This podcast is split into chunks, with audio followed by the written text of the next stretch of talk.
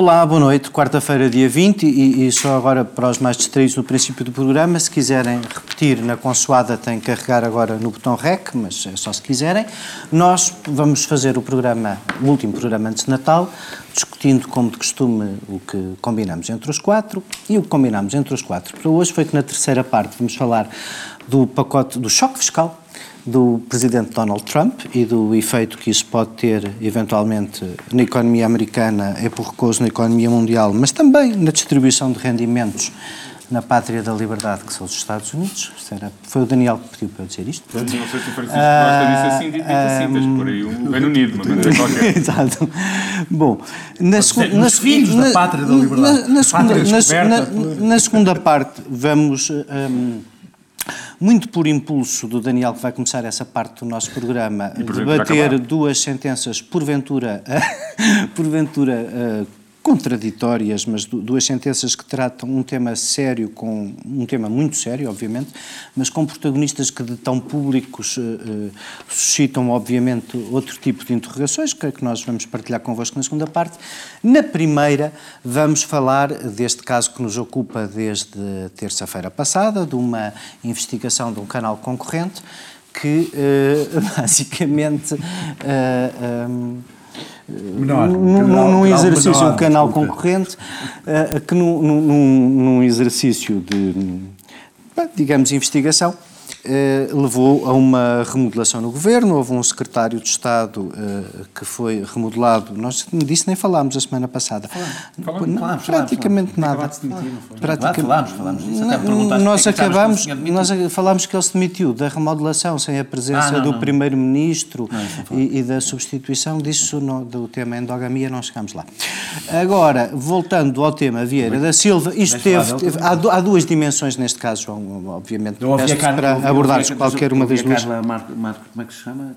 Clara? É Clara? Marcos Mendes. Marcos Mendes. Eh, estava a pensar nisso. Isto de endogamia no PS é incrível. Quando estava a ouvir a Clara Marcos Mendes a falar no Parlamento. Uhum. imagino que te estejam a ocorrer mais 10 exemplos que agora 30, não te lembras. 30. Mariana mas, Mortágua, Joana Mortágua, 30. Ah, pronto. Filipa na, na Correta Correia. Lembrei-me de. Em, em, Filipa na Correta Correia quem? Uh, Miguel Enquanto Correia. Ah. E, e, e, a Mida e, e Eugênio. Estavas a, a correr bem. Vamos falar de Vieira da Silva, João. há duas dimensões em relação a isto. A, a, a primeira João é a Galamba, dimensão. António João Galamba, João Galamba, João Galamba, António. Pai, é que ainda precisa essa fama existe. Foi escusado. Não faças isso ao Galamba. João. Não é? Não, não, João, João, João. Isto tem duas dimensões. Tem uma dimensão que é a dimensão de. Eu sou tão não endogâmico até a pessoa que tem o meu nome não é da minha família. Há, há uma dimensão, há uma dimensão sobre. Opa, olha, já eu sou Martins, no mínimo somos todos primos. O, o, o, e todos os membros das Assembleias Municipais. E todos os membros da Exato, exato, exato. E trabalhamos uns para os outros. Eu, eu Vieira da Silva, daqui a nada não dá para ser, fazer a segunda volta. Vamos lá falar disto. Há, há aqui. Nós, a semana passada, discutíamos que isto tem fundamentalmente uma dimensão que é a dimensão pública, de política pública, e depois também há outra dimensão, que é a dimensão mediática de como é que estes casos discutem, porque é que eles existem, como é que nós chegamos, porque é que umas vezes nos indignamos mais, outras vezes nos indignamos menos. Não, não costuma ser aqui o caso no nosso programa, que não se discute muito casos, mas se quiseres falar sobre isso podes, porque há sempre aquela, aquelas pessoas que quando o governo não é da sua cor adoram discutir casos e quando o governo muda de cor já não discutem casos. Mas isso é uma coisa mais ou menos natural na política, que a oposição uh, uh, olhe para os casos de quem está no governo sempre do perspectiva da oposição e de uma perspectiva de combate político. Mas havia, em relação ao tema, três questões centrais. Houve ou não houve algum benefício desta instituição por via de um relacionamento privilegiado com dois governantes do PS? Houve ou não houve. Um, algum tratamento diferente desta IPSS eh, quando aconteciam denúncias e foi algum desses governantes, de alguma forma, beneficiado pela participação nessa IPSS. Que balanço fazes de tudo isto? Bem, eu penso que a audição do, do, do, Ministro foi claríssima nesses três aspectos.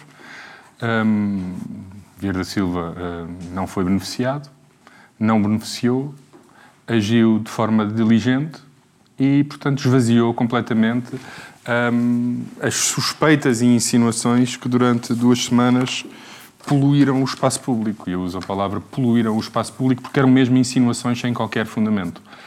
Um, eu penso que a, a, a atuação do, do, Ministro e já agora da, da, Secretária de Estado, Cláudia Joaquim, que já agora é quem tem o pelouro desta matéria, não é o Ministro, é a Secretária de Estado, um, foram do mais concludente que pode existir numa audição. Eu, se fosse deputado da oposição, uh, tinha ficado com uh, um pouco cabisbaixo no final, porque de facto não há muito mais a dizer uh, do que aquilo que Vieira da Silva disse. Sobre o, o... Foi contra sempre força para não ficar sobre assim. ninguém acredita que tu ficarias cabisbaixo. se me corresse tão mal como aquela como aquela se me corresse tão mal é que se calhar nunca me correu uma tão mal como a combatividade é uma qualidade o Sobre o ter favorecido, havia a ideia de que o governo uh, quadriplicou, uh, quadriplicou os apoios, uh, que que o governo tinha alterado critérios que beneficiavam a raríssimas. Pronto, isso neste momento não está em discussão. Acho que o esclarecimento do, do ministro foi definitivo nessa matéria. Sobre a questão das denúncias, havia aí uma grande baralhada em que as pessoas já misturavam as denúncias todas, denúncias enviadas para instituições diferentes, para pessoas diferentes, tinham tudo no mesmo saco e diziam que tinha tudo sido recebido pelo ministro. O ministro recebeu uma única denúncia sobre uh, uh, o caso uh, relacionado com o caso que foi divulgado na TVI. E era dessas denúncias que estávamos a falar, não de outras. E o que aconteceu foi que serviços, as primeiras denúncias foram enviadas, aliás, a Secretaria de Estado fez a cronologia toda, foram enviadas para serviços do, do, Ministério, não foram enviadas para o Ministro. O Ministro não tem como saber que chegou uma carta ao, à Delegação da Segurança Social de Lisboa. Normalmente os serviços da, da, da, do Centro de Segurança Social de Lisboa não informam o Ministro de todas as cartas que recebe. Portanto, o Ministro não teve nenhum conhecimento de nenhuma daquelas denúncias. Por acaso, e ao contrário do que foi dito, essas denúncias tiveram mesmo consequência. Foi aberta uma investigação em julho, sem qualquer intervenção do Ministro, mas foi aberta uma fiscalização em julho à, à, à Mas o Ministro recebeu uma única denúncia, que tinha em anexo as denúncias que uh, o ex-tesoureiro uh, já tinha enviado aos serviços. E essa denúncia foi recebida no Gabinete do Ministro no dia 16 de outubro foi o dia dos fogos, dos fogos de outubro. E o que é que o ministro fez?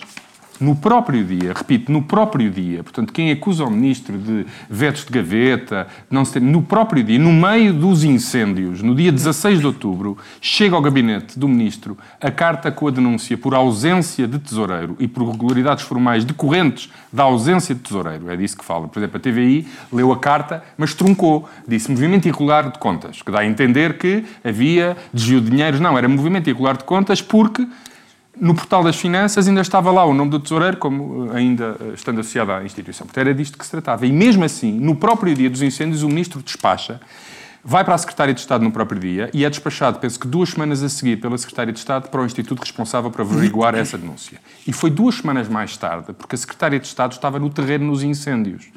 Porque senão, porventura, também tinha sido como ministro despachado no próprio dia. Portanto, não houve uh, nenhuma lentidão do ministro em agir não houve nada daquilo que se referiu em relação ao ministro tinha qualquer fundo de verdade. Depois há outro tema que não tem nenhuma relação com, com aquilo que andava a ser falado há duas semanas, que é uma denúncia da própria Presidente, que pede uma audição ao Ministro em junho ou julho, agora já não me lembro, em que diz que tem a suspeita que há uma Vice-Presidente que desvia donativos privados da instituição, e o Ministro perante isso diz isso é um crime, desvio de, de, de, de, donativos é um crime, eh, deve reportar imediatamente ao Ministério Público. Coisa que foi feita e há uma investigação em curso do Ministério Público sobre a vice-presidente Raríssimas. Portanto, a tentativa canhestra e totalmente fabricada de tentar eh, criar aqui um, um, uma situação difícil para o Ministro uh, foi esclarecida na segunda-feira e a única situação que criaram difícil ao Ministro foi obrigar o Ministro a fazer nós, aquilo que fez vamos, na segunda-feira no Parlamento. fazer uma segunda ronda. Francisco, passo a ti, nós gastamos aqui um bocadinho de tempo com a conversa de, que não interessava no princípio, a minha. Não, a minha, a minha. Mas um, a ti, cheira-te a esturro.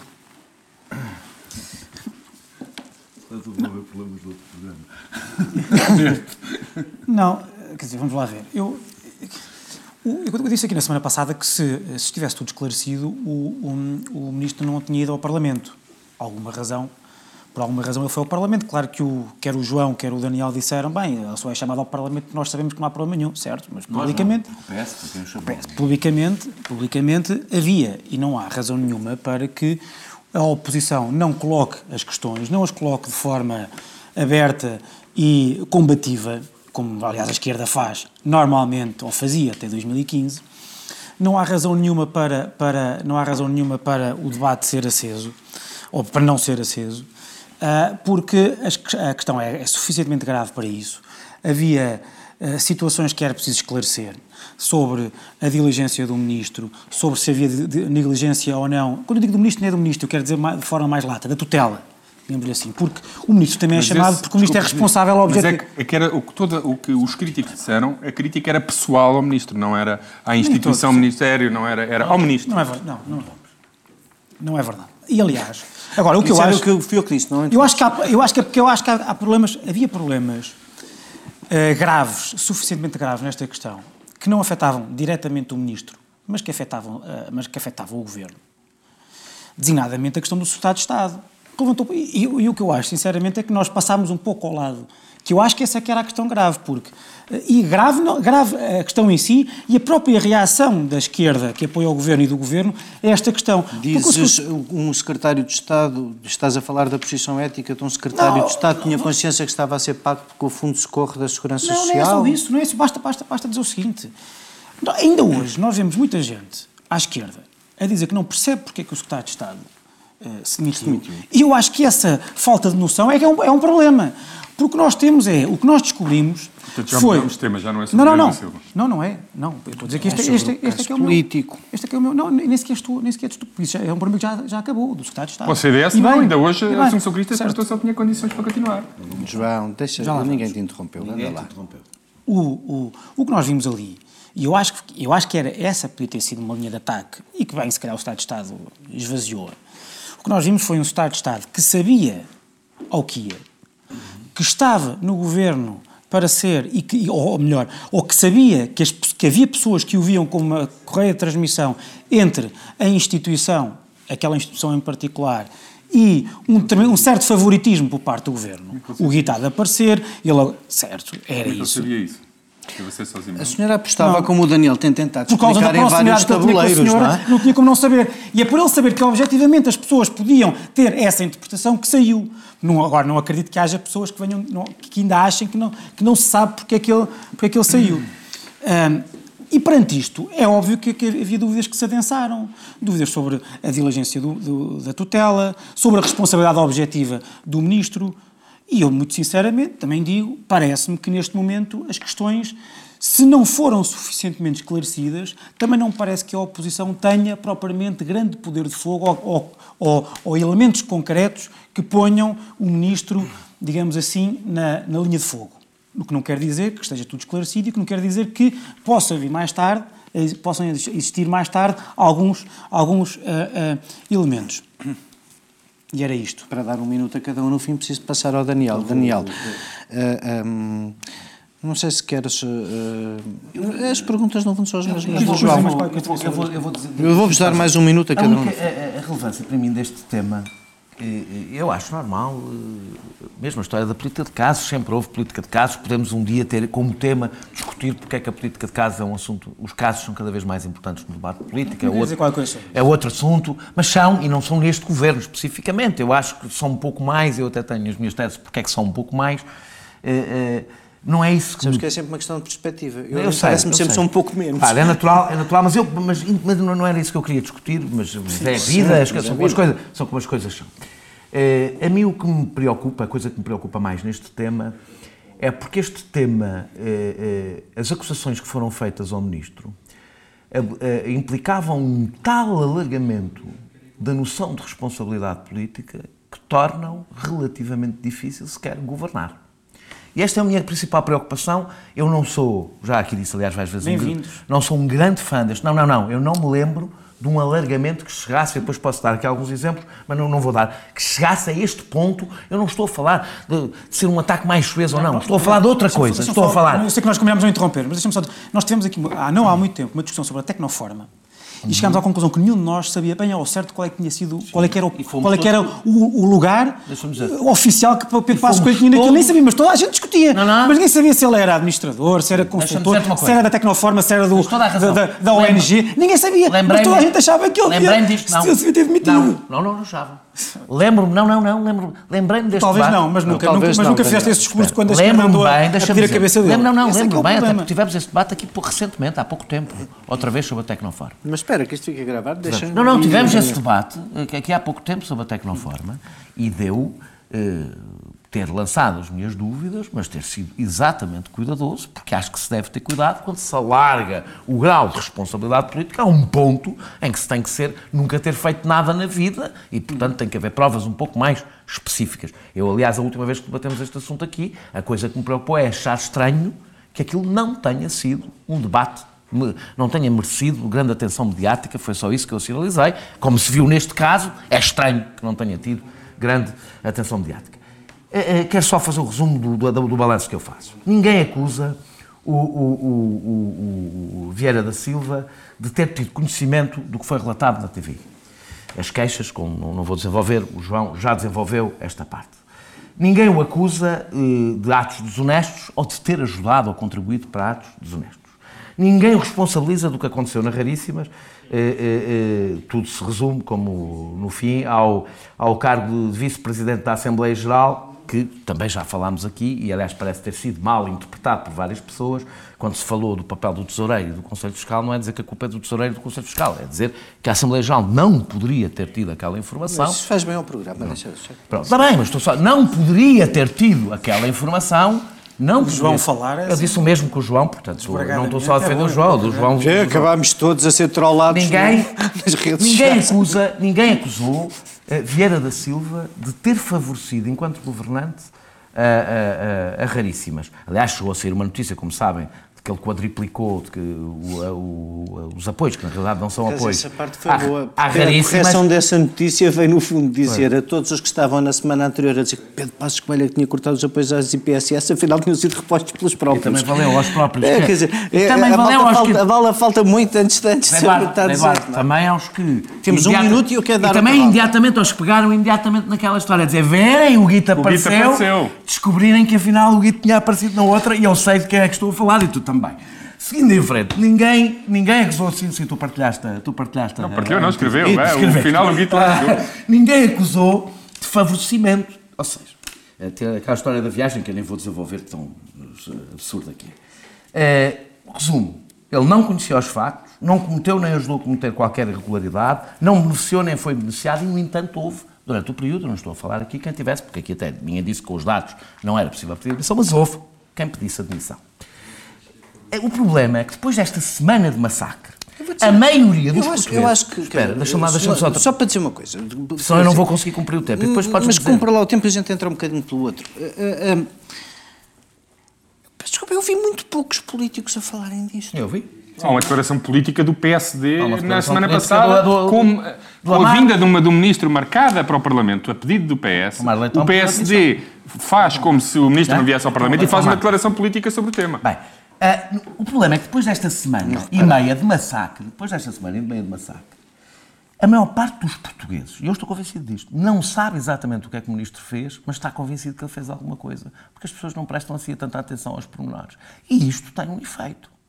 E isto tem um efeito político. E mais, claro quem faz este ataque sabe, sabe, sabe claro. que tem um efeito claro. político. Não é preciso provar, Daniel, não é preciso ficar claro. Ainda hoje a nuvem de visto como da lista VIP e isso já foi completamente absolvido essas coisas, oficialmente, etc. Eu continuo e eu, eu, eu, A esquerda está muito preocupada com isso. Tá, tá, tá, eu, eu, mais uma vez, tenho a autoridade de ter tu, defendido o Paulo Núncio Mas não tens autoridade, não. Desculpa, não tens autoridade de cada vez que a esquerda faz isto, tu estás sim, a sim, sim. Mas deixa-me terminar. Mas se não organizam sobre a tutela de Paulo Núncio, aqui não se passou não, nada. Não, não interrompa o Daniel. Porque já estás a ter um bocadinho mais tempo que os outros. Ah, ah, eu se disse juntar os factos desta maneira. Ah, esta senhora participou em várias iniciativas do PSD, importantes, iniciativas quase internas. O vice-presidente do PSD ia ser uh, vice, não, o vice-presidente do PSD não, um deputado do PSD ia ser vice-presidente da instituição, até contornando uh, as, as, os próprios regulamentos. O governo de Passos Coelho triplicou uh, o apoio a esta instituição. Isto é tudo verdade. Isto é tudo verdade. Se eu juntasse estes factos, lançava aqui uma suspeita. Porquê? Porque não, e, e lançava uma suspeita errada, e falsa e desonesta. É. Não basta juntar factos. Não basta juntar factos, é preciso boa fé a juntar os factos. E devo dizer que eu acho que foi o que faltou durante esta semana e meia. Boa fé a juntar factos e até a truncar alguns. Terminando. Ou seja, é, é, em resumo, um, uma Como é que. Tudo isto não, eu, eu, não queria que, como ainda não dei a minha opinião, quer dizer, no fundo o que tu estás a dizer é que uma, uh, vamos adjetivar com a maior das suavidades, uma valente asneira de um secretário de Estado que anda a passear com uma presidente não, de eu vou, eu vou e que sabe tudo não, não, e por aí fora. Uma valente asneira de um secretário de Estado foi aproveitada para tentar criar um embaraço ao ministro. até agora não, estou a falar do secretário de Estado. Ah, Falei mas tens que, agora tens bem falar, Daniel, quem não esteve sob ataque... Não, ou continuamos o tema na segunda parte ou tens que acabar. Quem esteve sob ataque não foi o secretário de Estado, foi o ministro Vieira da Silva. E era disso que eu estava a falar, estava a falar do ministro Vieira da Silva. Mas é isso que eu estou a sintetizar. O secretário de Estado nem sequer é do mesmo ministério que o ministro Vieira da Silva. Isto tudo acaba, deixa-me dizer, deixa-me só sinalizar esta coisa extraordinária. O PSD teve imenso tempo a dizer que Vieira da Silva não fez nada. Hoje, disse, acusou Vieira da Silva de ter violado o código de conduta do governo por ter feito alguma coisa. Portanto, deu uma cambalhota no flic-flac, sim, sim, não, não por ter por tomado por decisões que envolviam esta instituição. Estamos... Depois de ter dito durante uma semana que, que, ele, que ele não tomou decisões que envolviam esta instituição. Não sobre, sobre, sobre, o Secretário de Estado, e vou que eu termino, sobre o Secretário de Estado, quero só dizer uma coisa. A razão porque eu acho que o Secretário de Estado se, se demitiu é a que eu acho, posso estar enganado, mas é porque para dar qualquer tipo de esclarecimento que poderia ser eh, esclarecedor ou não ser nada esclarecedor, incriminatório ao contrário, não faço ideia, ele tinha que envolver uma parte da sua vida privada e isso seria, é assim que eu, que eu tomo, uma demissão tão rápida e sem luta, é exatamente porque, para dar luta, ele tinha que se expor. Isto não quer dizer que ele tivesse razão. Não quer dizer que, que os esclarecimentos fossem úteis. É assim que eu leio a sua demissão. Mas, mas, nunca saberei sabes, se essa é a única razão. Nunca sabes, mas, mas mesmo, mesmo que não fosse, sendo essa ou não, a verdade é que ele estava numa, situação de conflito objetivo que deveria levar... Não estava. estava? Ele não estava a tomar decisões sobre aquela Desculpa, mas estava. estava. Há, há, há, desculpa, é... Há, objetivamente, não, não objetivamente aos olhos de toda a gente, ele ia estar, ia estar diminuído. Estava ou não estava? Não, não é só aos olhos de toda a gente Não, não é. Não, não. Pelo amor de Deus, ele está diminuído pela entrevista que deu. Ele está diminuído por se atirar para a frente a dizer uma jornalista que acha normal receber por via do Fundo de Socorro. Também ontem havia um programa de televisão e houve alguém que disse que o, ministro tinha viajado para a Suécia com o presidente da instituição e tinha viajado para a Suécia para ir visitar aquela instituição. Bem, são duas falsidades. O ministro foi à Cimeira Social de Gotemburgo com todos os ministros da, da, da, do Trabalho e Segurança Social da, da, da União para desfazer redes sociais, isso toda a gente sabe. União Europeia. Não, e o que é extraordinário é que o ministro foi visitar aquela instituição, que aparentemente é uma instituição de referência na Suécia, com o Ministro da Saúde da Suécia.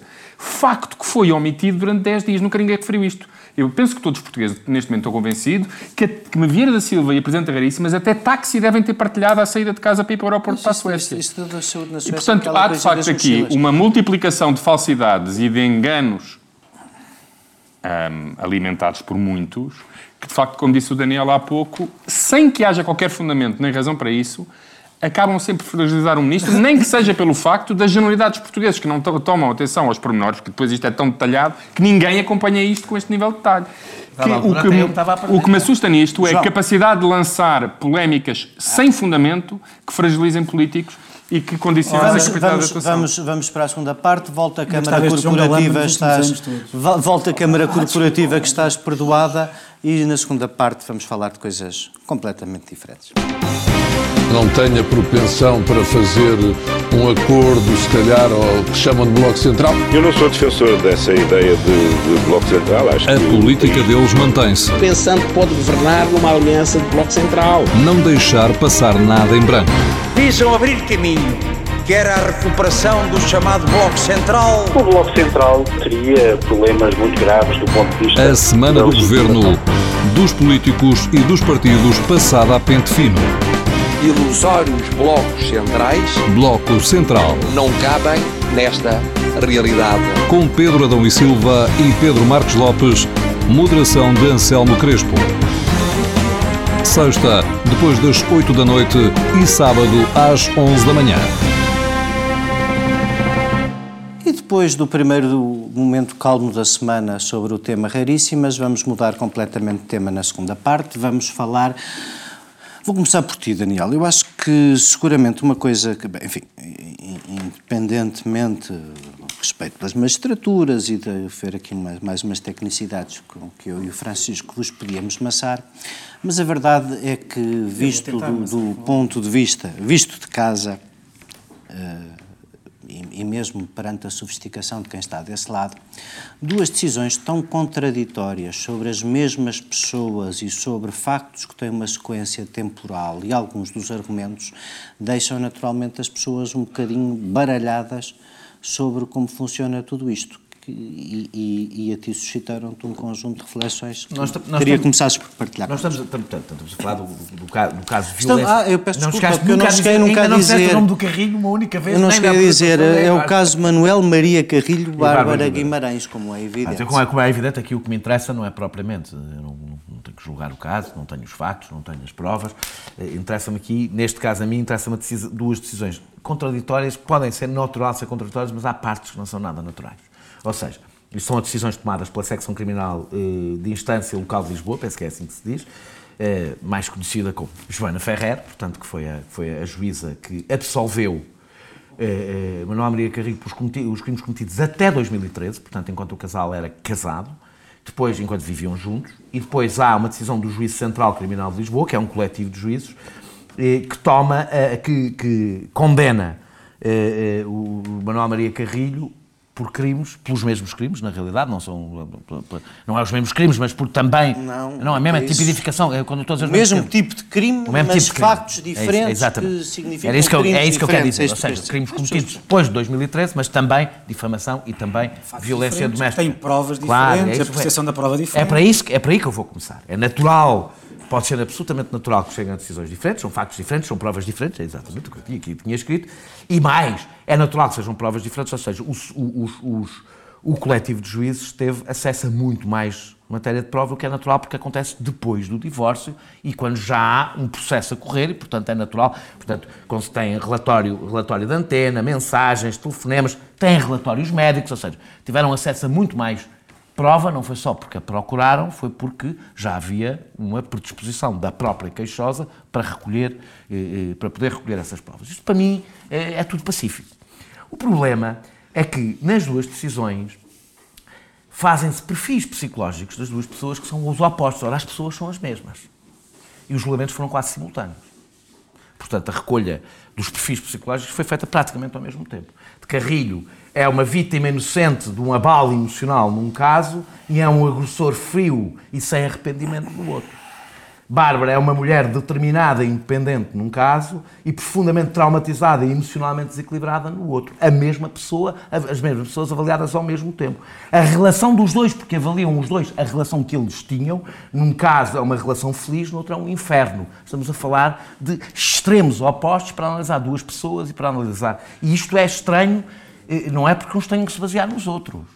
Eu já digo porque é que, qual é que eu acho que é, que é o problema. Tens mesmo ah, é, é, é, num caso, o Carrilho foi obrigado a frequentar um programa de sensibilização de violência doméstica e no outro é mesmo tratado como uma vítima. Eu acho normal, como disse, que os juízes formulem, construam convicções diferentes, porque têm provas, factos e têm a sua própria subjetividade, que é diferente. Agora, eu estou convencido que o, o, o, a convicção dos juízes forma-se com base no saber, para além do jurídico, quando se, conforme o caso que está a dar, para algum saber técnico. Técnico sobre o caso que se está a julgar, que não é apenas jurídico. Joana Ferrer, e aqui, portanto, ficou a perceber onde é que eu acho que está o problema. Eh, além de se basear na imprensa cor-de-rosa para definir o que é que era o casamento, mas isso é outra questão. Escreve isto. Essa é uma questão importante que eu quero falar. Mas escreve isto, ou seja, analisar uma relação com base no que é a construção mediática de que se faz da relação, pelo menos revela alguma ingenuidade. Tipo ir ao Instagram Pronto. e dizer, olha, bem, olha, felizes que estão, olha, olha como eles são felizes. Mas a, a, coisa para mim mais grave é ela escrever isto, é ela escrever isto. É incompreensível que uma mulher determinada, independente e autossuficiente em termos financeiros, depois mais à frente, fique passivamente à espera de outros eventos, eventuais atos deslocados da mesma natureza. Eu acho que o meu, o meu problema com este. Quem sabe o que é, que é a violência doméstica, quem conhece o que, é que são os casos de violência doméstica, há estudos. Eu não estou a falar. Ah, não. não. Supostamente um juiz que não tem que saber sobre tudo chama técnicos, houve técnicos. e sabe que há um comportamento padrão das vítimas de violência doméstica. Ou seja, que isto não é nada incompreensível. Não só não é incompreensível, como é o padrão. O mim me preocupa, e é por isso que eu. E preocupa-me porque não é um pormenor, eu não quero só. Uh, uh, o meu problema não é só a juíza Joana Ferreira. É que eu acho, um, que o país se mobilizou todo. Tem-se mobilizado as instituições, o Estado, o poder político, a polícia, o Ministério Público, o Serviço Nacional de Saúde, contra o maior problema de segurança do país. É o maior problema de segurança do país. A violência doméstica. E que a Justiça ainda não fez a sua parte. E que uma das razões, os juízes ainda não fizeram a sua parte, e uma das razões que não fizeram, eu vou dizer assim, porque não estudam. Ou seja, não basta conhecer a lei. E o que demonstra, eu acho que a razão por que estes dois tribunais chegam a conclusões completamente diferentes é que há uma juíza que não faz a mais pálida ideia, como demonstra esta frase, do que é que está a falar. E eu acho que isso ajuda a explicar alguns problemas. Ou seja, eu acho normal que tribunais tomem decisões diferentes perante provas, mas não é só isso. É também o excesso de subjetividade de algumas decisões também resulta de impreparação. Não estou a dizer jurídica, estou a dizer impreparação técnica noutras áreas para além não, da área é jurídica. Impreparação jurídica, de, porque a função é julgar. Mas percebes o que é que eu estou a dizer? Podem conhecer muitíssimo bem a lei, mas é preciso conhecer. Pá, quando não se sabe, faz o que todos nós fazemos. Quando não se sabe, pergunta-se. E, portanto, vai-se buscar quem sabe. Qualquer pessoa que saiba qualquer coisa sobre violência doméstica teria impedido que esta senhora escrevesse alguma vez uma coisa destas numa sentença. Francisco, passo para ti, porque estavas a querer dizer alguma coisa sobre o tema da felicidade no Instagram. Eu presumo que era um bocadinho mais profundo que isso, mas, mas, mas passo, também, isto passo é já a palavra, parece. Passo, é passo já a palavra porque uh, temos pouco tempo. Eu, não, eu, eu não, não me desvio muito daquilo que disse o Daniel, talvez aqui acrescentando mais uma outra coisa. Um, é óbvio que nós temos de ter, antes de mais, uh, dizer o seguinte, nós temos de ter muito cuidado com o ambiente que se cria em torno destes temas, porque um, é óbvio, é óbvio que a comunidade tem que se, como diz o Daniel, a comunidade tem que se mobilizar e tem que estar alerta para este problema gravíssimo de, de saúde pública, de segurança, e que, portanto, todos os agentes que intervêm, todos os cidadãos e todos os agentes legais e não só que intervêm, uh, têm que estar uh, preparados com um grau de conhecimento que não têm tido até agora para combater este flagelo. Dito isto, todos os casos que chegam ao tribunal têm que ser, têm que ser uh, vistos à luz dos factos que são carreados e da prova que serve para uh, uh, demonstrar esses factos. E é natural, é natural que casos diferentes tenham um acervo de prova e um acervo e um conjunto de factos distintos. O que é que eu quero dizer com isto? É preciso, é preciso não criar um ambiente em que, neste tipo de casos, as decisões tenham de ser sempre todos, todas no uhum. mesmo sentido. Uh, porque se não forem, há um problema. Nós não tivemos essa discussão, não fomos, não fomos esmiuçar uh, a primeira decisão da forma como fomos esmiuçar a segunda. Isso é verdade. Dito isto, dito isto, Mas... dito isto, deixa-me dizer, dito isto, queria só dizer isto porque eu acho que é importante. Porque eu se for.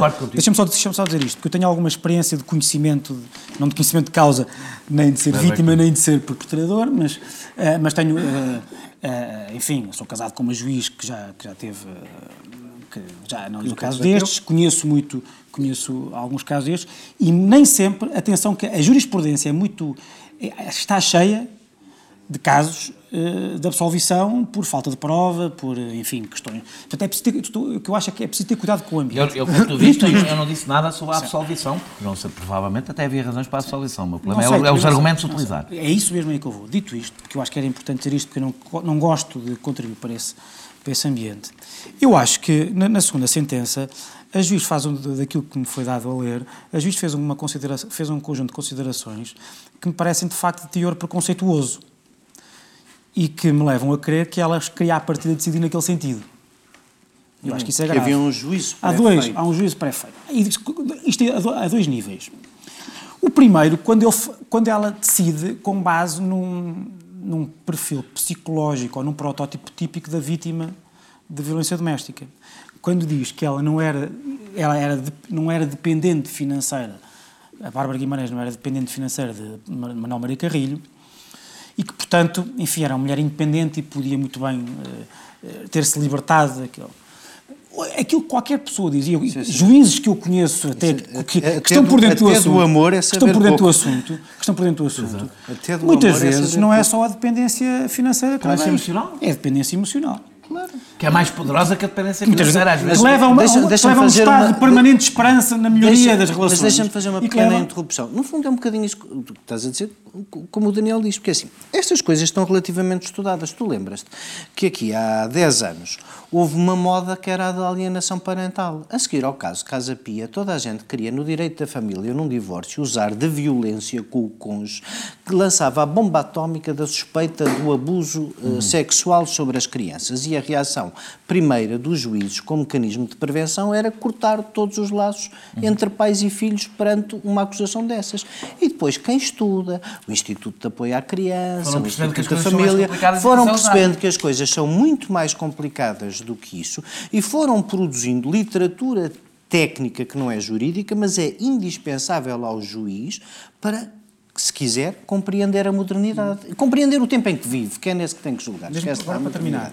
E depois há, há um segundo aspecto um, das considerações preconceituosas, que eu, que eu, vejo como tal, que também é aquilo que disse o Daniel, que é ligar às, às, às revistas cor-de-rosa. Atenção que é possível, atenção que é possível que essa, eu acho que foi isso que aconteceu, que essa, essa matéria tenha sido levada ao processo como prova. Até o outro tribunal usou declarações da eu acho também. Que, o, que eu acho, o que a mim me surpreende aí, enfim, aí é, voltamos àquela discussão, há uma velha, há uma velha canção do Roxy Music chamada In Every Dream Home a Heartache, ou seja, em todas as casas, em todas as casas de sonho há uma dor de coração, uma dor de alma, não é? E, portanto, nós nunca sabemos o que é que se passa dentro uh, da casa das pessoas. Mas o, o, o que ela diz aí, o que a juiz diz aí, se não me engano, segundo percebi, ela faz, faz uma apreciação dessas notícias com base em, em fórmulas sacramentais do tipo tem ressonância de verdade, tem, ou seja, como se estivesse a apreciar a prova testemunhal que lhe é dada, uh, uh, carregada para o, para o processo ali. E, ou seja, dá uma importância. Isso para quem dá uma, no processo é inadmissível. Ou seja, dá uma importância, uma... a meu ver, uh, exagerada a essas notícias. Não só porque nós sabemos que essas notícias são muitas vezes engana enganadoras, mas também e principalmente porque lhes dá uma importância, como se quase fosse uma prova testemunhal, uma prova documental, dois, uh, tipo testemunhal, se é que existisse isso, se é que isso existe, não existe. Vocês os dois abusaram de mim. Eu, eu, queria só dizer, concordo com o Daniel e com o Francisco, e que me assusta um Pronto, bocado num espaço de meses uh, ter havido a decisão do Tribunal da Relação do Porto e esta, em que na prática o que a juiz uh, Joana Ferrer faz é culpar a vítima, não é? Porque, dizer, porque o que ela diz, se é uma mulher independente que não saiu das duas uma, ou está a mentir ou aguenta. Porque eh, eh, se, só uma, se uma mulher independente não pode, porque ela diz uma mulher independente não pode ser, eh, não pode ser vítima de violência doméstica. Ou só pode uma vez. Casa. Ou, ou, só, pode uma vez. vez. Ou só pode uma vez. E assusta-me um bocado que haja juízes destes, assustar-me a menos se os mecanismos de autorregulação funcionassem, mas tendo em conta a reação corporativa de vários juízes e até de membros do Conselho Superior de Magistratura ao caso da relação do Porto, eu temo que estes juízes, que devem ser mais do que dois, um, não, que, o, que o, sistema não tenha a capacidade. O juiz do, do, da relação do Porto e da relação do Porto e este. E, e temo que não há problema nenhum se haja, se haja juízes desses, se, os, se, os, se as instâncias de recurso funcionarem e se os mecanismos de sancionamento internos à própria justiça funcionarem. E eu temo que isso não aconteça. E isso é que me assusta. Diz o, diz o Francisco, vamos mesmo terminar e vamos para a nossa terceira parte. Diz o Francisco a terminar que aqui pelo menos estávamos em sede de primeira instância e há sempre uh, possibilidade um, de recurso, mas, mas, quer dizer, mas continuando estes nossos 20 minutos de Guerrilla Girls, um, pois, mas uh, é preciso pagar ao advogado por isso. Vamos para, e continuar o calvário. Vamos para a nossa terceira parte e na terceira parte vamos falar de uma coisa que já não falávamos há muito tempo, choque fiscal. Até já. Trump. Obrigado. Our world is in trouble. People are hurting and angry. We will have no choice but to totally destroy North Korea. Mapa Mundo. Todas as semanas, marcamos as voltas que o mundo dá e paramos onde a notícia nos leva. Je le crois profondément. Permettront de gagner Una declaració formal de la independència de Catalunya. Moyelam dar ogoze sohan. Sergente i starshine. Mapa Mundo. Terça-feira, às 8 da noite. A corrupção e a impunidade. Uma parceria TSF um com o Instituto Português de Relações Internacionais. E voltamos para a terceira parte do Sem Moderação. Como sabem, os que estão agora a ver uh, no canal Q, no canal Q estão em direto e como também sabem, os da TSF já não estão a ouvir isto, só podem ouvir amanhã no podcast. Mas nós não vamos deixar de fazer esta parte por causa disso. E uh, vou começar por ti, Francisco, não, não só porque és o nosso quase fiscalista residente e, portanto, as implicações da política... quase fiscalista, acho que sou fiscalista. És quase, quase. E sou residente, portanto... É, é como aquela... Lembra-se aquele tipo que era o Abrão de Carvalho. Uh, então, o, o, o, a pergunta é, Trump é, é um campeão anti-austeridade, não é? Uh, não. Não? Ah, não. Então, queres elaborar? Uh, é um pouco mais complexo do que isso. Um, o os Estados Unidos, estamos a falar, do, obviamente, do, do, do, pacote fiscal do Donald Trump. os Estados Unidos são um, um, país com uma relação uh, bastante, como é que eu ia dizer, uh, desfavorável para eles próprios entre a tributação, uh, a tributação das, dos sujeitos passivos ou das empresas que permanecem nos Estados Unidos e a liberdade que dão às empresas de ou saírem ou, ou, fazer ou planearem a sua vida fiscal de acordo com uh, uh, estruturas montadas em todo o mundo, isto gera para os Estados Unidos um problema, que é, são super uh, desincentivadores internamente e super incentivadores para que as empresas saiam. Portanto, são muito, se quiseres, são Mas pouco, os problemas, são, os são problemas pouco, das empresas americanas com os impostos não têm sido propriamente na América, não é? Claro. E repara, o, o, o que Donald Trump está a fazer é perfeitamente consentâneo com o princípio do America First. O que é que ele faz? Porque toda a gente, toda a gente está a falar está, essencialmente da redução de impostos, que existe, e eu já lá vou. E do aumento? Desculpa? E do aumento? Realmente, não, há um aumento não, de desigualdade tá, fiscal. Não, mas não há um aumento não há um de impostos. Não há aumento de impostos, há. Quando eliminas um conjunto de ações que beneficiam a classe média, há, eu não ah, sei bem, qual é o número, mas está estimado a 8 milhões, certo, ou mas há vão um, já ter um mas aumento... Há num outro, mas há num outro, num outro aspecto que é o seguinte, uh, há um aspecto desta reforma que, aliás, devia, é que a esquerda europeia devia, ter, devia bater palmas, porque um dos, uh, um dos dois pilares essenciais desta reforma tem a ver com o, o, o fechamento de uma série de, vou chamar loopholes, de Uh, lacunas que não são nem, alçapões, alçapões uh, uh, acabar com, a, com, uma, com, muitos aspectos da permissividade que os Estados Unidos têm, que o sistema tributário dos Estados Unidos tem, designadamente a tributação das empresas, que permite às empresas americanas sediarem-se ou, ou, ou deslocalizarem grande parte da sua atividade ou da declaração da sua atividade para, para fora dos Estados Unidos.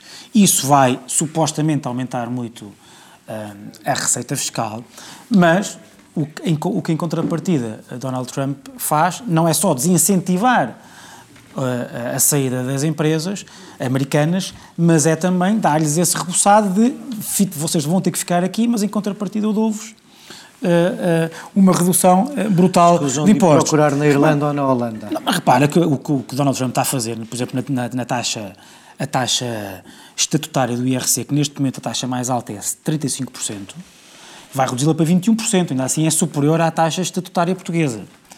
portanto, não, só para ver o nível... Desculpa? Não sei 21. Não, já reduziu. Não. Ainda não? Não. Olha, a casa de Ferreira Espeto de Paulo. não, não, não. Tu não, tens, a, não, tua expectativa com o Centeno é mesmo muito elevada. Não, não, não, não, vou dizer, não porque, porque eu, estou, eu penso sempre na, ta, na taxa não estatutária, ou seja, na taxa mais a derrama estadual e etc. Portanto, que é superior a isso, claramente. Uh, mas... Que eles também vão ter coisas desse género. Hã? Eles também vão ter coisas desse género. Sim. Mas, agora, quanto a... Eu percebo, eu percebo o discurso da redistribuição da riqueza eu percebo que no imediato seja uh, uh, difícil de vender, difícil de vender uh, a redução, uma redução de impostos que vai beneficiar as empresas e que beneficia obviamente os seus acionistas. E não só. No IRS as mudanças também beneficiam mas, os mais ricos. Mas, atenção, que se isto, se isto funcionar, e pode funcionar porque, há um, porque não é só reduzir os impostos, não, ele não vai reduzir só os impostos, isto, obviamente, se isto resultar, não há só uma redução de impostos, há uma atração ou reatração ou impedimento de saída de empresas americanas e se isso significar mais empregos, mais criação de riqueza, isso pode obviamente funcionar. Porque há uma coisa sobre, sobre a redistribuição da riqueza, deixa-me só dizer o seguinte, há uma, há uma diferença que me, é isso que também me distingue se calhar vocês os três, que são várias matrizes sociais-democratas, é que eu acho que, é que eu acho que a redistribuição de riqueza não se faz essencialmente pelos impostos, eu acho que se faz pelo salário. E, portanto, se isto criar, de facto, mais Uh, riqueza, mais empregos e mais salários, eu acho que uh, aí pode, pode Donald Trump ter uma vitória. Sim, Coisa... tu, tu... Não, não, sim, Deixa-me só passar ao João. João, tu que fico, passas noites em claro a, a, a ver o, o, Alabama mudar de vida, imagino que uh, eu estava Tipo, mas foi só uma noite, o Alabama. Estava, exato, começava, pronto, mas quer dizer. Mas é o Alabama, não é? Certo, certo, certo. Mas é um fascínio que devias. Eh, não, por acaso não sei. Era algo que, a pessoa ficar a noite inteira. Uma pessoa ficar a noite inteira acordada à espera das eleições do Alabama, quer dizer, não sei. Mas pronto, mas tudo bem. Acho saudável. Agora. lá estou a vida íntima do, do, do João. Não estou a dizer que o João se interessa a sério por estas coisas. E como se interessa a sério por estas coisas, vamos lá ver. Trump é. Nós falamos dele aqui tantas vezes vezes, é de, de, com tanta unanimidade, é tão canestro, dizer, que estaria com uma taxa, apesar de a taxa de aprovação ter baixado, estaria com uma taxa pouco. de aprovação miserável, pouco, pouco, estaria com uma taxa de aprovação miserável se a economia não estivesse a funcionar. E, e, se funciona, e se criar mais empregos, consolida a sua base eleitoral e o seu sucesso eleitoral, ou não? Ou tu achas que isto é uma... Ah, se isso acontecesse, sem dúvida, mas isso não vai acontecer. Ah, então não, a, primeira, a primeira questão aqui é, é preciso perceber o, é um contexto que seria totalmente impossível em Portugal. Esta é uma reforma a pedido dos doadores, dos maiores doadores do Partido Republicano, coisa que, aliás, esses mesmos doadores uh, não tiveram qualquer pudor em explicar publicamente. Havia, havia, uma comentadora política chamada Molly Ivans, que era Mas uma coisa engraçada, só... que era uma liberal no Texas. Os doadores do Partido Republicano. Isso, os, doadores, os doadores do Partido Republicano ameaçaram mesmo que não havia mais dinheiro se isto não passasse. E nestes termos. Uh, Trump apresentou-se como um candidato populista, amigo da classe trabalhadora. Ora bem, esta reforma fiscal não tem nada para a classe trabalhadora, ao contrário do que ele sistematicamente ele continua a dizer que sim, que aquilo é um corte de impostos para a classe média. Empregos. Mas não é até um, um, aumento de impostos para a classe média e é um, algo uh, que também seria é, é difícil de compatibilizar com a nossa ideia de democracia, que é alguém que é eleito com a promessa de baixar impostos para a classe média e também para as empresas, mas para a classe média, para o, o trabalhador americano apresenta uma, uma reforma fiscal que não. A reforma não foi apresentada por ele, foi uma pelo Congresso, uma pelo Senado e depois reconciliaram as duas. Uh, e o que, o que é espantoso nisto e é a declaração de ontem de Paul Ryan, do, do, do, do líder da, da maioria no, no, na, na, casa, na, na, Casa dos Representantes, em que ele basicamente o que diz é que está pouco nas tintas para a opinião pública, porque esta reforma tem uma taxa de aprovação de 20%. Ou seja, o, os eleitores americanos, mesmo os do Partido Republicano, não querem esta reforma. E só, de facto, um sistema entanto, democrático entanto, totalmente sequestrado por uma micro-minoria de doadores que injetam bilhões de dólares na política, é que algum responsável político teria a coragem de avançar com algo que não é rejeitado pelos americanos, é rejeitado pela esmagadora da base eleitoral do Partido Republicano, sobretudo daquela não do Partido Republicano tradicional, mas do Partido Republicano que votou em Donald Trump, não querem. E eu. E, e é de facto, a democracia americana não é só uh, Donald Trump, que é um sintoma da, da, dos problemas na, na, saúde do atual regime democrático americano, mas uh, a influência, o poder brutal de uma microclasse de doadores para influenciar a atuação não só do Partido Republicano, mas do Partido Democrata, para qualquer pessoa que se reveja num, num, num regime não, democrático isso, isso e na é, vontade popular é bastante preocupante. Isso não, isso não é, isso não é, vamos lá ver, isso, eh, o sequestro, boa parte do lobby, boa parte do sequestro da política americana pelos grandes doadores, quer dizer, já isso não, não, é, não começa com Trump, nem pouco mais ou menos. O livro da Molly Ivins chamava-se mesmo um partido, em, em, calão, em calão texano You Gotta Dance with Those That também tem um grande peso danças, não tem, não danças tem, com quem te traz tem, ao baile. Agora, há uma coisa que o Partido Democrata não tende a fazer. É uma das coisas que Que é as, as reformas mais importantes que o, nas quais o Partido Democrata aposta eh, não são normalmente reformas que são rejeitadas pela sua base eleitoral. E isso acontece no Partido Republicano. Uma das razões porque era mais difícil o Partido Democrata, uh, o Partido Democrata aceitar Bernie Sanders como candidato, foi para o Partido Republicano aceitar uh, Donald Trump como candidato, é que Bernie Sanders não tinha doadores praticamente.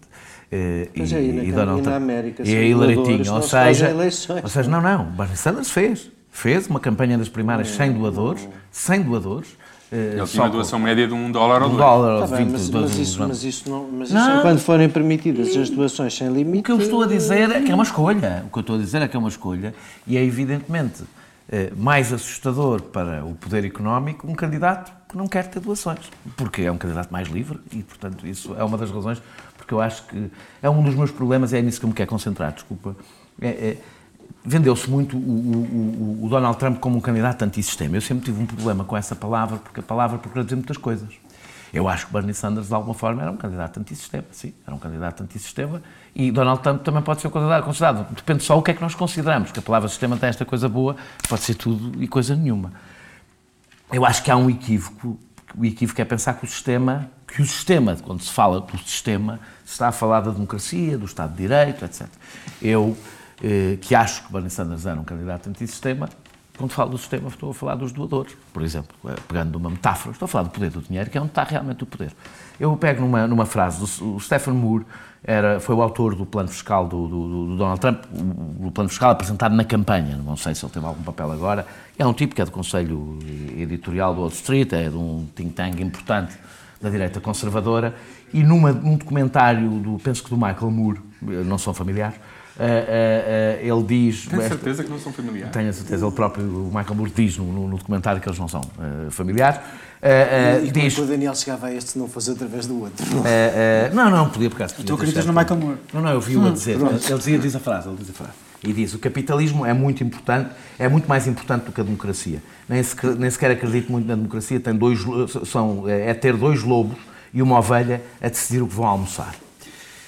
Este na minha opinião, e esta é uma discussão que eu tenho tido bastantes vezes, eu acho que o capitalismo entrou na sua fase pós-democrática. É a minha convicção. Ou seja, de que o processo de globalização levou. Não há verdadeiro capitalismo sem democracia. Não, não, não, não. não, sem capitalismo. Isso não é verdade. É. Isso não é, não é verdade. Tens, Pode haver. Tens tantos exemplos. Vocês acham que temos tempo para isso? Não, não, não. não, não. Sobre o socialismo, liberdade. O que eu quero dizer com isto, não, o que eu quero dizer com isto é o processo de globalização. Claro, mas não Ou seja, o capitalismo foi fundamental para a construção, porque as burguesias nacionais foram fundamentais para a construção das democracias como as conhecemos, as burguesias nacionais já estão a desaparecer. O que temos é uma, é uma, é uma burguesia global, do ponto de vista do poder económico, para quem a democracia é absolutamente dispensável. Até a própria ideia de Estado-nação, de nação, de democracia, de comunidade, deixou de ser, sobretudo, a, a, o, o, poder financeiro. E eu acho que entramos nessa fase e eu acho que isso é que é o sistema.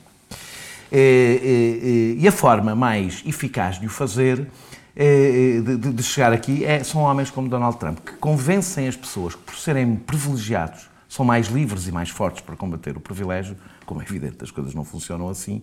Nem para a Bárbara Guimarães. Hum? Nem para a Bárbara Nem para a Bárbara Guimarães. O, o, o, aliás, a reação do CEO da Goldman Sachs quando venceu, quando o Donald Trump eh, venceu as eleições, com toda a gente dizer isto vai ser uma tragédia, ele mandou um e-mail a todos os colaboradores dizer não se preocupem, a mudança é uma coisa boa para o progresso.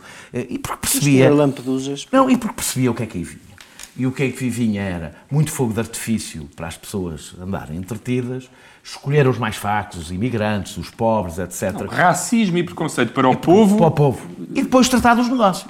E, e, e convencer a classe média e os mais e os, os mais favorecidos que o problema deles são, estão ainda mais abaixo do que eles, é uma estratégia típica, aliás, uma estratégia típica, eu não estou a dizer que o Donald Trump é um fascista, apesar de eu achar que ele tem recortes fascistas, é, é, é, é uma coisa muito típica, aliás, o discurso fascista sempre foi este.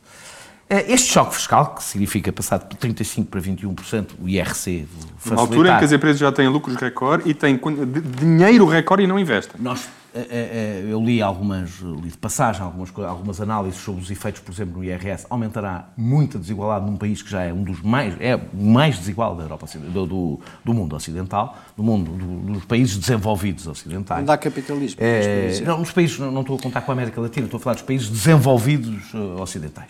É, é, e, portanto, aumentará, aumentará, um aumentará ainda, ainda mais a desigualdade, eu percebo a tese de que a desigualdade é boa para o emprego, e se é boa para o emprego é boa para o povo, e se é boa para o povo vamos ficar todos a ganhar. Eu estou, a, estou obviamente a caricaturar o que tu disseste, claro. mas há uma... É, é um a caricatura assim. contrária é se for tudo dos mesmos, podemos eu, acabei, eu, eu, tive a honestidade de dizer que estou a fazer uma caricatura, mas estou a tentar fazer uma caricatura para, para, para explicar que essa é uma tese que, na minha opinião, não encontra adesão com a realidade e os Estados Unidos... É verdade, os Estados Unidos têm um dos índices mais baixos de desemprego.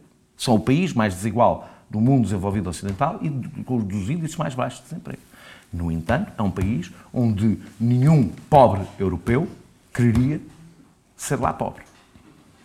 Porque é muito pior ser pobre nos Estados Unidos do que é na esmagadora maioria dos países europeus. Com, é pior ser desempregado nos Estados Unidos, é pior ser empregado pobre nos Estados Unidos do que desempregado na Europa, na maior parte dos países europeus.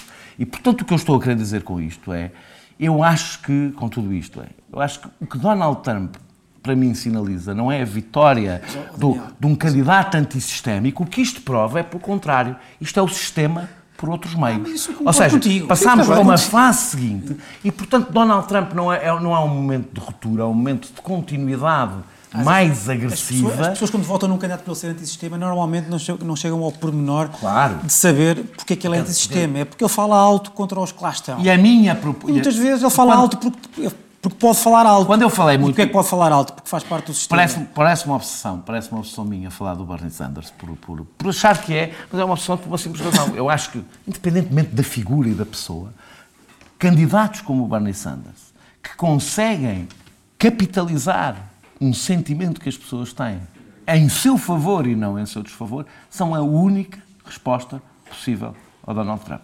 Ou seja, o grande problema, eu continuo a responsabilizar o Partido Democrata e a candidata que escolheram por este processo. Porque tornou muito mais fácil. Mas há, há uma sondagem ótima nos Estados Unidos que é Generic Democrat contra Donald Trump. E o Generic Democrat tem 55% e o Donald Trump tem 36% ou 32%. O que é que são Generic Democrats? É qualquer um. Vamos, vamos, vamos, vamos acabar, vamos acabar, aqui, vamos acabar o, aqui o nosso. Uh, último programa do ano, agradecendo-vos muito a companhia ao longo deste ano. Para nós foi um, um prazer que esperamos que tenha sido igual deste lado. Desta vez não vai a, a piada dos Monty Python, é mesmo um gosto de fazer este programa, encontrarmos aqui uma vez por semana, uma hora para conversar, uh, discordando quase sempre, como vocês reparam, mas procurando uh, que esta conversa vos interesse, pelo menos tanto a vós como nos continua a interessar a nós e assim vai continuar.